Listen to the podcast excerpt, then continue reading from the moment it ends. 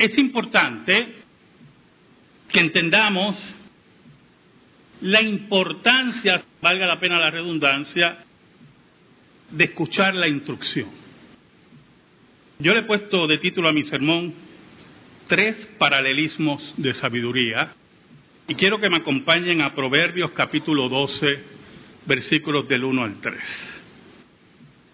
Proverbios 12, versículos del 1 al 3. Dice así la palabra de Dios. El que ama la instrucción ama la sabiduría, mas el que aborrece la reprensión es ignorante. El bueno alcanzará favor de Jehová, mas él condenará al hombre de malos pensamientos. El hombre no se afirmará por medio de la impiedad, mas la raíz de los justos no será removida.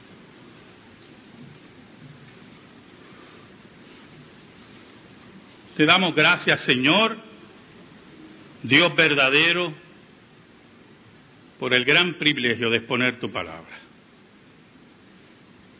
Escóndenos bajo la sombra de la cruz y que tú seas proclamado. En esta hora, tú que siempre controlas todas las cosas, te pedimos, te rogamos que el Espíritu de Dios toque a los suyos y haga la obra pertinente, según sus actos soberanos. En el nombre de Jesús oramos. Amén. Y amén.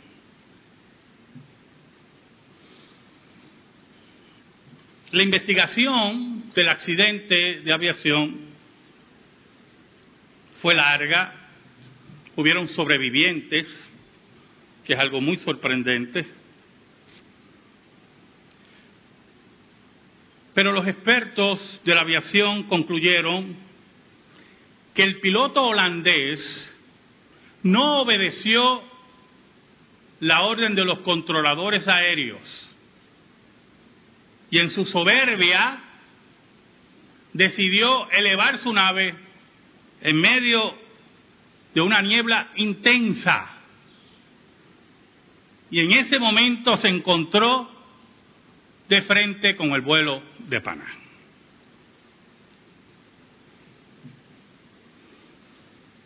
Número uno,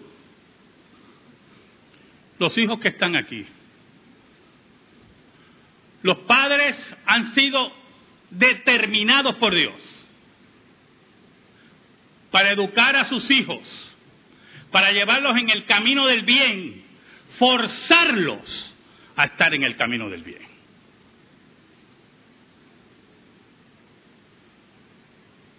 Muchos de ellos escucharán. Otros solamente obedecerán cuando se acerca el castigo. El autor de Proverbios nos dice, el que ama la instrucción ama la sabiduría. Porque mediante la instrucción, la obediencia, el aprendizaje, adquirimos sabiduría para la vida. Cuando comprendemos que hay otras personas que saben más que nosotros, Cuando comprendemos que hay personas que han vivido primero que nosotros, cuando comprendemos los lugares que pertenecen esas personas y los lugares que pertenecemos nosotros, entonces, dice el autor, esa persona ama la sabiduría. En el informe de la, del accidente de aviación, hubieron chismes. No quise traer el nombre del piloto porque ya está muerto y no quiero... Pero se decía que el piloto holandés o de la línea aérea holandesa tenía prisa de llegar a su casa a, a una hora específica. El segundo chisme es que era un hombre sumamente orgulloso. Tenía muchas horas de vuelo y se consideraba dueño de los cielos prácticamente.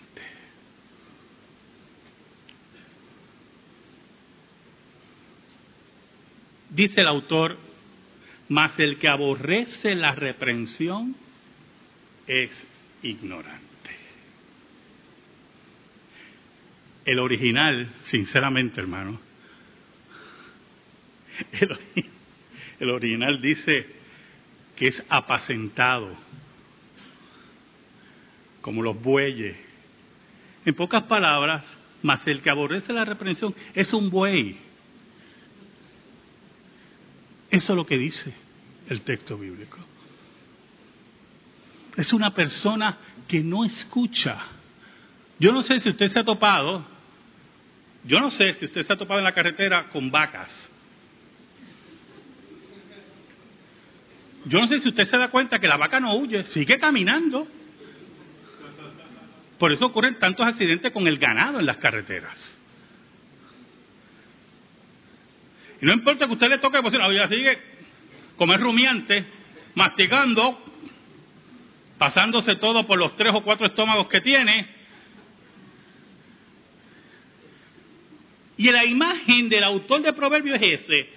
El que ama la instrucción, ama la sabiduría, está sobre todo, sabe que otros le tienen que marcar el camino que algún día él llegará a una etapa que marcará el camino a otros, pero los que no oyen la sabiduría y la instrucción son como los animales, dice el rey Salomón.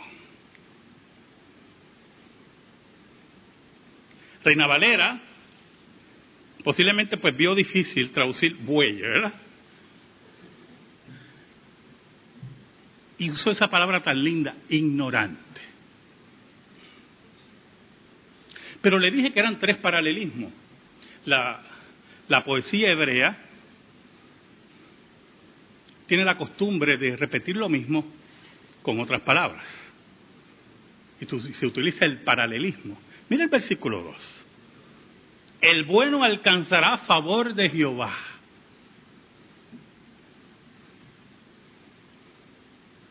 la persona inteligente, la persona que decide recibir instrucción, la persona que puede ser guiada, es la que el rey Salomón le llama una persona buena, una persona de frutos, una persona de confianza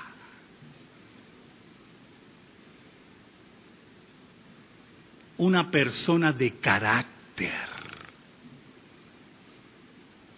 Pero añade, mas él condenará al hombre de malos pensamientos. ¿Cuál era el pensamiento del piloto? Déjeme decirle y añadirle algo, una nota al calce, las autoridades holandesas nunca han aceptado los resultados de la investigación. Otros bueyes. El orgullo. Son testarudos. El orgullo está sobre la vida de los seres humanos, sobre la inteligencia. ¿Qué pasaba por la cabeza de ese piloto, hermano? Era egoísta, era prepotente, era orgulloso, tenía malos pensamientos. Y los malos pensamientos producen impiedad. Los malos pensamientos producen pecaminosidad. Los malos pensamientos producen orgullo y soberbia. Y el que no se deja guiar, dice el autor de Proverbios, será condenado por el Dios verdadero.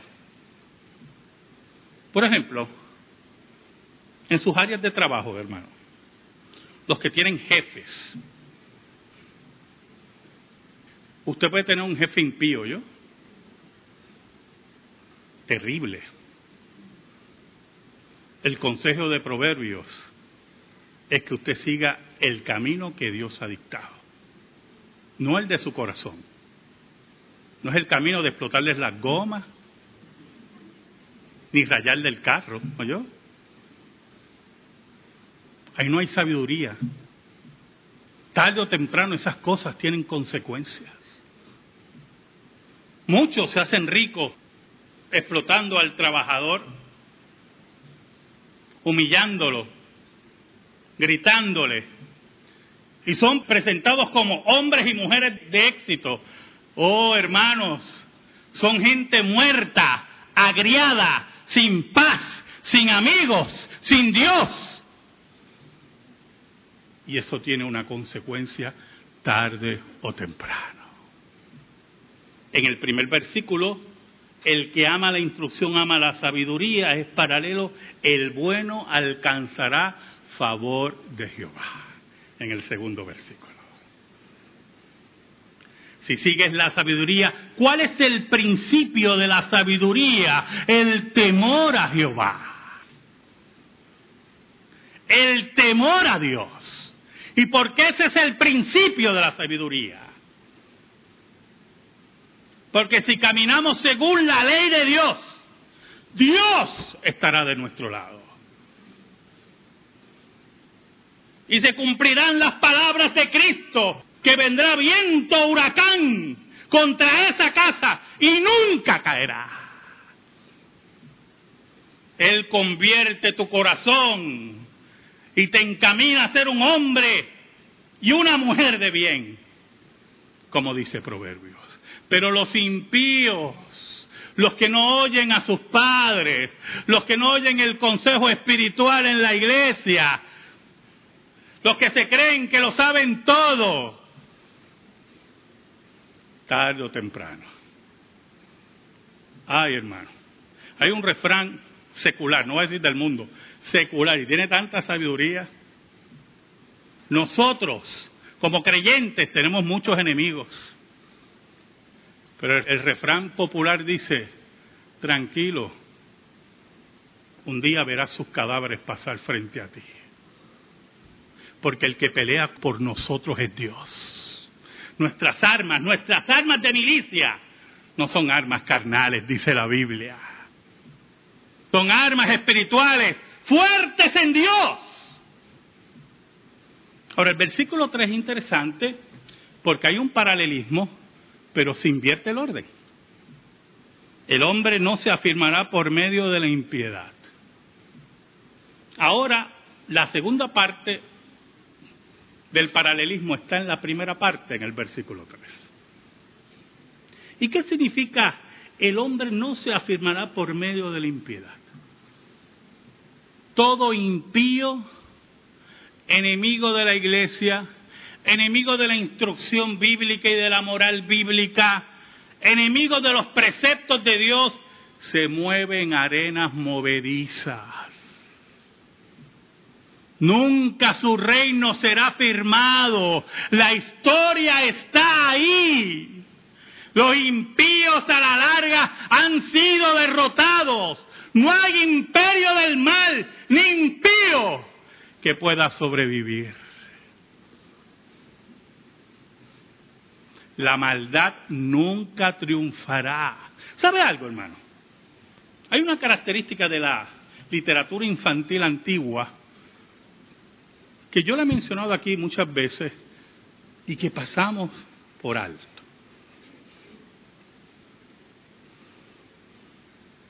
La literatura infantil antigua tiene marcados los caminos, los malos y los buenos siempre marcado. Hay una moralidad definida. Y añade que al final no importa el poder que tenga la maldad, no importa lo grande que sea la maldad, no importa lo poderosa que se vea la maldad, al final el bien triunfará. ¿Y por qué la mayoría de los escritores o de los cuentos populares llevan esa idea? Porque es imposible pensar que la maldad pueda triunfar. Porque la maldad produce miseria. La maldad produce odio. La maldad produce destrucción. Y lo que se destruye no permanece. ¿Cómo es posible que la maldad triunfe si la ecuación indica destrucción? ¿Cómo es posible eso? Pero aún más, los cuentos populares y los cuentos infantiles estaban permeados, estaban influenciados por la fe judeocristiana, la cual dice, al final Dios triunfará. Por eso el verso dice, el hombre no se afirmará por medio de la impiedad.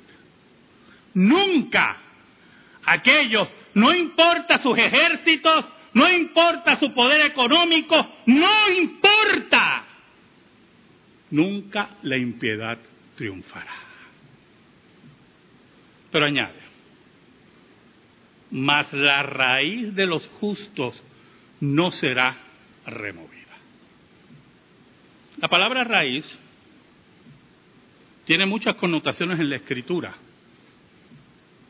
Pero desde el punto de vista de la botánica, una raíz fuerte nunca morirá. Pero aún más,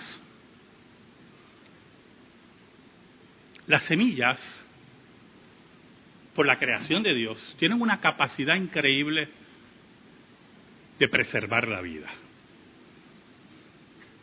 Hay lugares en el planeta donde llueve muy poco pero las veces que llueve, muchas semillas que hay, que han pasado meses al sol o tiradas por el viento, cuando reciben una sola gota de agua,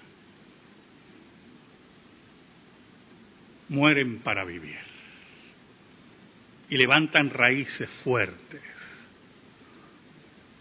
¿Sabe algo, hermanos?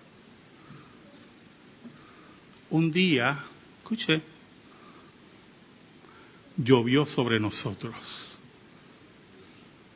sobre los elegidos de Dios. Llovió la sangre de Cristo. Y nosotros que estábamos muertos, que caminábamos sin Dios, volvimos a vivir. Y nuestras raíces se hicieron fuertes, como dice Proverbios. Y no importa lo que venga, nuestra raíz está ahí. Más, la raíz de los justos no será removida.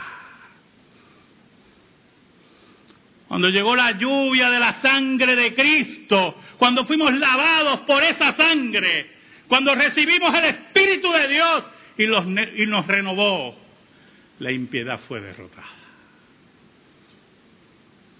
Ese día, hermano, 583 personas murieron.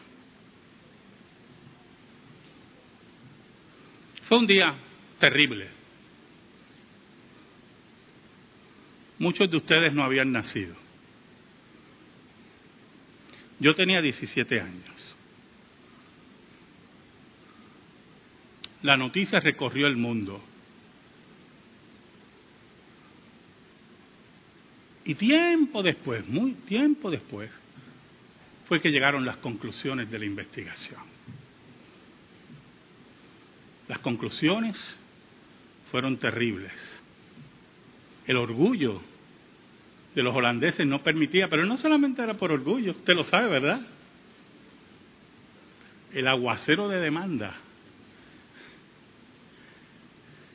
no iba a parar como en el Amazonas. Intercambiaron 583 vidas por cuentas de bancos. Un día estaremos frente al tribunal de Dios. Dios nos va a preguntar, ¿escuchaste a tus padres? ¿Escuchaste a tus pastores? ¿Escuchaste a tus guías? ¿No los escuchaste? Lástima, yo tampoco te puedo escuchar. Amén. Gracias te damos, Señor, por tu palabra. Y que la misma, Señor, sea atesorada por el poder del Espíritu Santo. En el nombre de Jesús. Amén. Y amén. Estamos en silencio, hermano.